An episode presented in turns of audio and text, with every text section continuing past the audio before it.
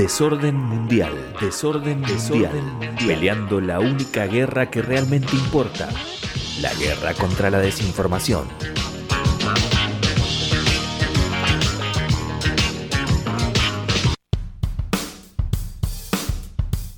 Muy bien, volvimos y estamos listos para el segundo picadito de noticias. Nos vamos a dar otra vueltita por el mundo. Otra vueltita, con una no para alcanza. ser mejores. Para ser, para ser mujeres. También. La próxima. Bien, y hablando de mujeres, la primera noticia, que cómo va ¿Cómo todo todo cierra? ¿Viste? sí. Bueno, primer noticia, no tan feliz. Los pocos avances en la igualdad de género en riesgo por la crisis laboral del COVID-19. Desde la salud a la economía, pasando por la seguridad también, los impactos del coronavirus se agravan para las mujeres y las niñas. Así de claro se muestra en un informe realizado por las Naciones Unidas que se llama El impacto del COVID en las mujeres.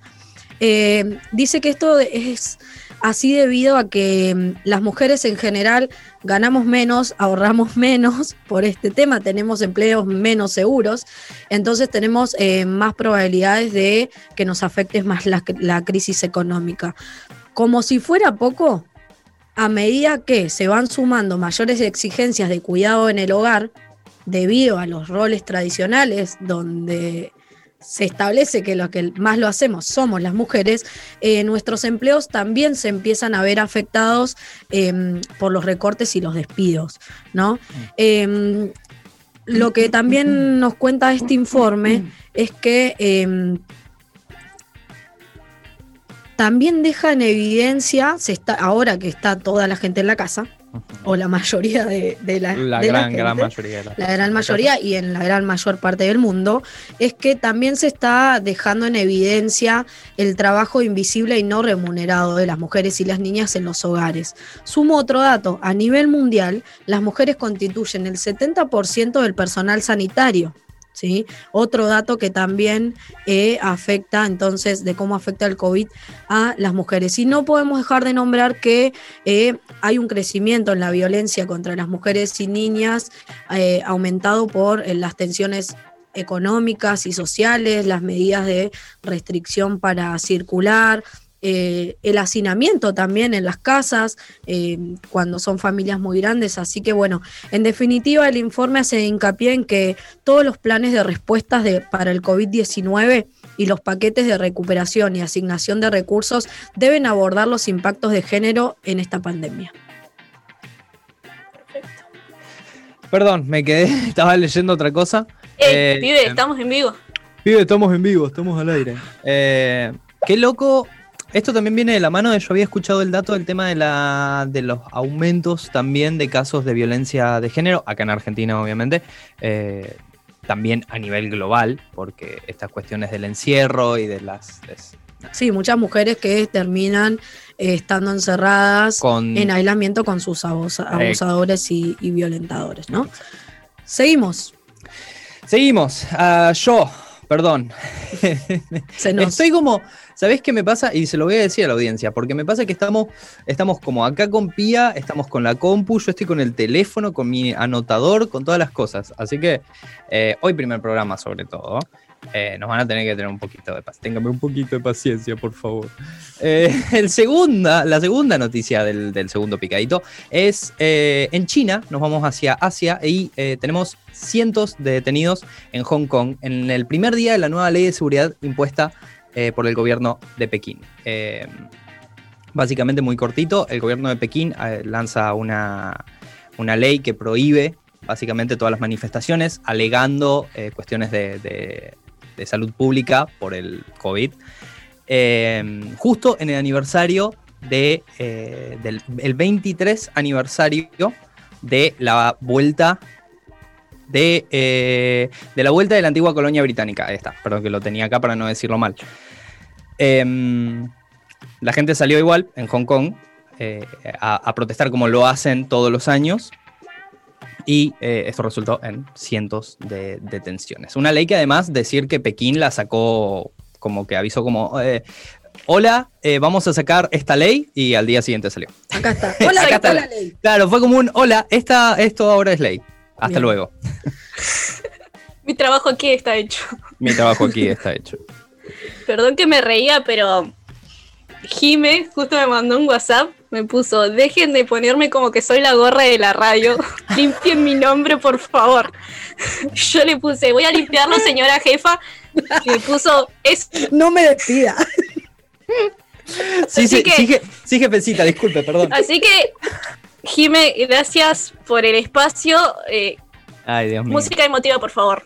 Música- pianito de. Tinelli, por favor. Sí, gracias por el espacio. La verdad, no sos mandona ni nada. Limpiamos tu nombre, lo limpiamos. Nadie está despedido porque. Porque sí. Pero además ni la conocían los chabones. No, no, no, no. no. Acá eh, yo voy a tirar la anécdota, ya que estamos en este pequeño impasse. Yo la conocí a Jime muy brevemente. eh, Y no gran que era Jime. historia. y Una no- gran historia. Y no sabía que era ella. Eh, yo estaba, para hacerla corta, yo estaba en Villa Langostura por cuestiones de la vida. Ella terminó en un restaurante donde yo estaba eh, atendiendo, obviamente con todos los cuidados pertinentes. Eh, fue a comprar comida, charlamos un ratito y se fue. Y eh, después, unos cuantos días después, me entero de que eh, era Jime, Jime, eh, indefectiblemente la Jime. Y, y no- nos conocimos, estuvimos charlando un ratito, todo, y ni, ni, ni nos conocimos formalmente, no nos presentamos. Se, cono- se conocieron antes que yo conociera a Vicente, básicamente. Claro. Literal. Eh, Literal. y después fue como, ah, sí, ustedes ya se conocieron. Él era Vicente. Ah, Como, ah, es una historia muy larga. Sí, sí, bueno, sí, che, sí. volvamos al picadito de noticias. Por favor. Perdón, perdón, sí, yo me yo voy. metí esa, pero me dio mucha risa el mensaje. Bueno, yo eh, voy a hablar un poquitito de lo que está pasando con Facebook, justamente, a toda la gente que nos está mirando por ahí. En este preciso instante, en esta semana, hay un boicot contra Facebook de las grandes empresas, Coca-Cola, Honda, Starbucks, podemos nombrar muchísimas más, por nombrar algunas, aparte que yo siempre voy a nombrar Coca-Cola. Eh, Espero Pero- que nos pague la publicidad. por Sí. favor. Coca copy. Bueno, esta, este boicot se une a la campaña que están haciendo algunos usuarios, que es no al odio por dinero, que denuncian que Facebook permite los mensajes de odio, de racismo, eh, homofóbicos, etcétera, y piden que se- empiecen a ser censurados. Pero bueno, eh, este boicot de sacar la publicidad, que igual son empresas grandes, de grandes publicidades, entonces vamos a ver si... Hola, sí, perdón. Ahí estamos. Ahí estamos. Ji- Jime me tragó su. la seguía. Basta. Basta porque va a quedar, va a quedar el meme de Jime Mentira. después. Mentira. Mentira, es re buena, eh, de verdad.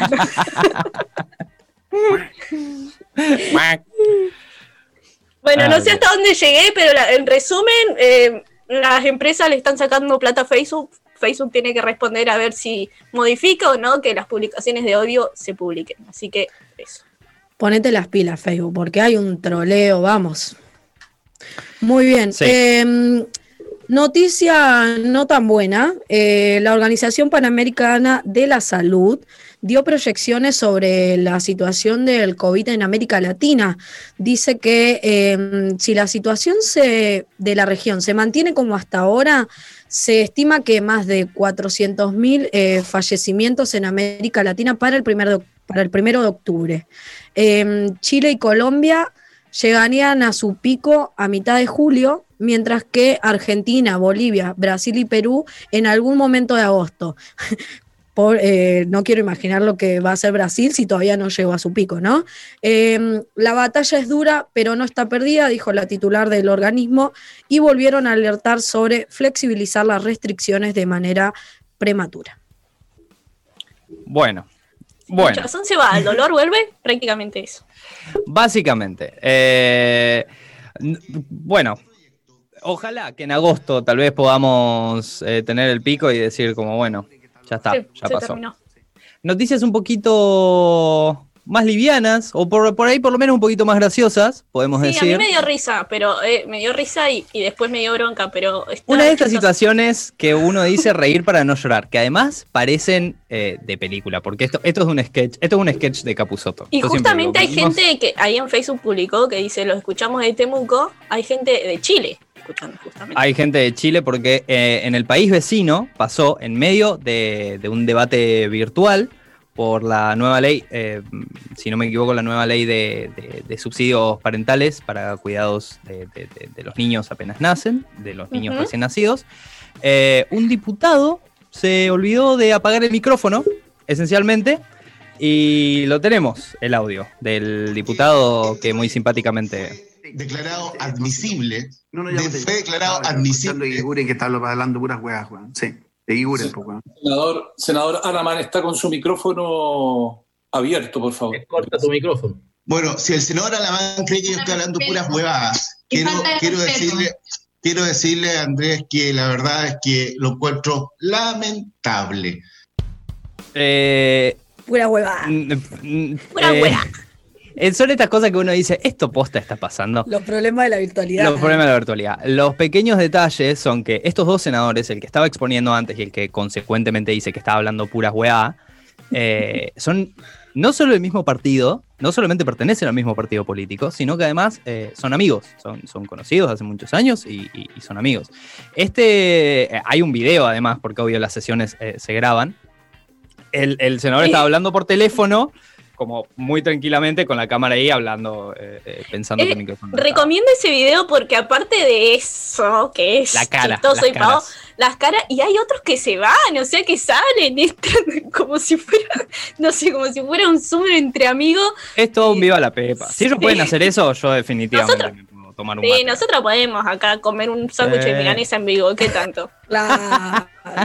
Traeme un sándwich de sea, la factura que nos comieron, que le pegué un mordisco. Muy bien. Eh, un separador y volvemos. Separador y volvemos. Ya. Ni más ni menos que un nuevo orden mundial. et la condition d'un nouvel ordre mondial plus stable. Y Sudamérica tiene que ser protagonista en el surgimiento de un nuevo orden internacional. Read a global plan for recovery and reform. Para el mismo plan, que es el nuevo orden mundial. Und das ist die Grundfrage, wie wollen wir eigentlich Globalisierung gestalten? Y en nuestra opinión esto va a requerir un nuevo orden internacional. Porque el mundo sí va a tener un nuevo orden. ¡Du nouvel ordre mondial! Desorden mundial.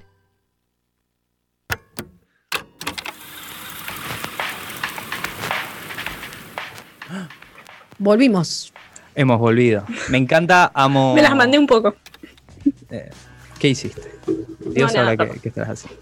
Me gusta mucho ese, ese audio porque me, me recuerda al muchacho justamente este en la marcha que, que decía. Y todo esto es parte del nuevo orden mundial, hablando de la pandemia. Muy bien, seguimos. ¿Qué teníamos, Caro? Seguimos. Y rapidito voy a hablar de las elecciones municipales que sucedieron en Francia el domingo.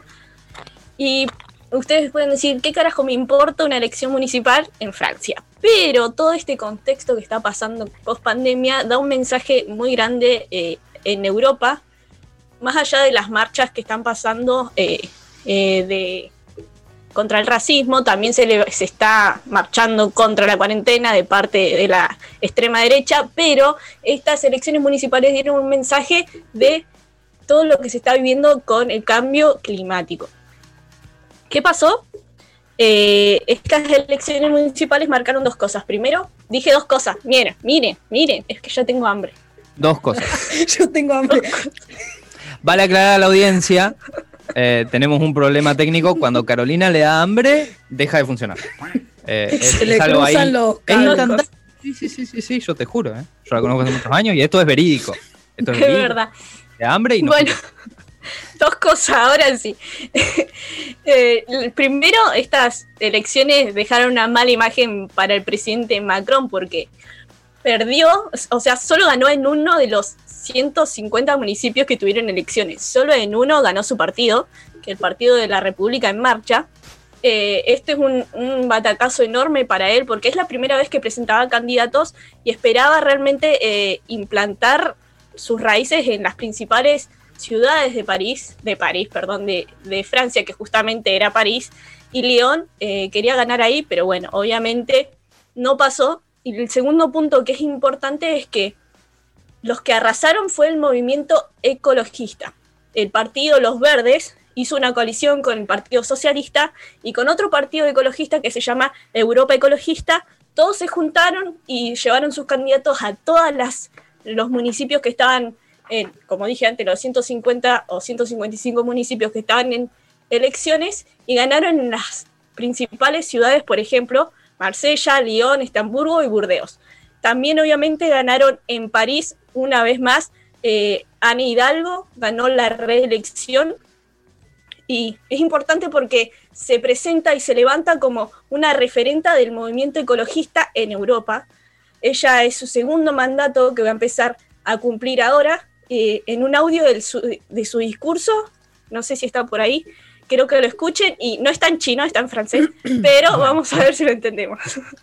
Cambiando. remercier l'ensemble des citoyennes et des citoyens qui se sont déplacés aujourd'hui malgré la crise du coronavirus, ainsi que toutes celles et tous ceux qui se sont mobilisés pour que cette élection puisse se dérouler dans les meilleures conditions. Vous avez choisi l'espoir, vous avez choisi le rassemblement, vous avez choisi un Paris qui respire, un Paris plus agréable à vivre, une ville plus solidaire qui ne laisse personne sur le bord du chemin. ¿Cómo hablan con la S, no? Su- su- su- su- Es un, es un idioma, fonemas muy cerradito, como muy... Sí, bueno, entre las cosas que dijo, dijo, Vicente, ¿estás despedido? Nah. Eh, las cosas. Entre no, otras. dijo, agradeció, por, ah, también agradeció a la gente que hizo posible que las escuelas se puedan abrir para votar, etcétera. Pero una de las frases con las que me quedo dijo, ustedes eligieron la esperanza, eligieron la unidad. Recuerden que todos estos eh, movimientos y partidos ecologistas y verdes se unieron con el socialismo para ser más fuerte. Bueno, ustedes eligieron la esperanza, eligieron la unidad, eligieron una París que respira, una París más verde, que es más agradable para vivir. Eligieron ciudades más unidas y que no dejan a nadie de lado. Esta, esta victoria también, aparte de generar un triunfo a los ecologistas, también eh, fue una cachetada para la extrema derecha que también eh, se está levantando en Europa, como dije antes. Un ejemplo claro fue Marsella, donde hace 20 años gobernaba el partido de frente derecha. Y, bueno, justamente este partido nuevo, eh, los verdes, los derrotaron y 20 años, o sea, es como un poco más el movimiento popular neuquino en, en las ciudades de acá de Neuquén. Claro, Eh, era lo dijo. imposible prácticamente de ganarles. Incluso Macron no, no apostó a Marsella, sino que apostó a Lyon y a París. Pero los verdes fueron con todo y le ganaron. Eh, y eso es un ejemplo claro de cómo se está levantando este movimiento ecologista, no solo en, en- en Francia, sino que en toda Europa. El año pasado vimos mapas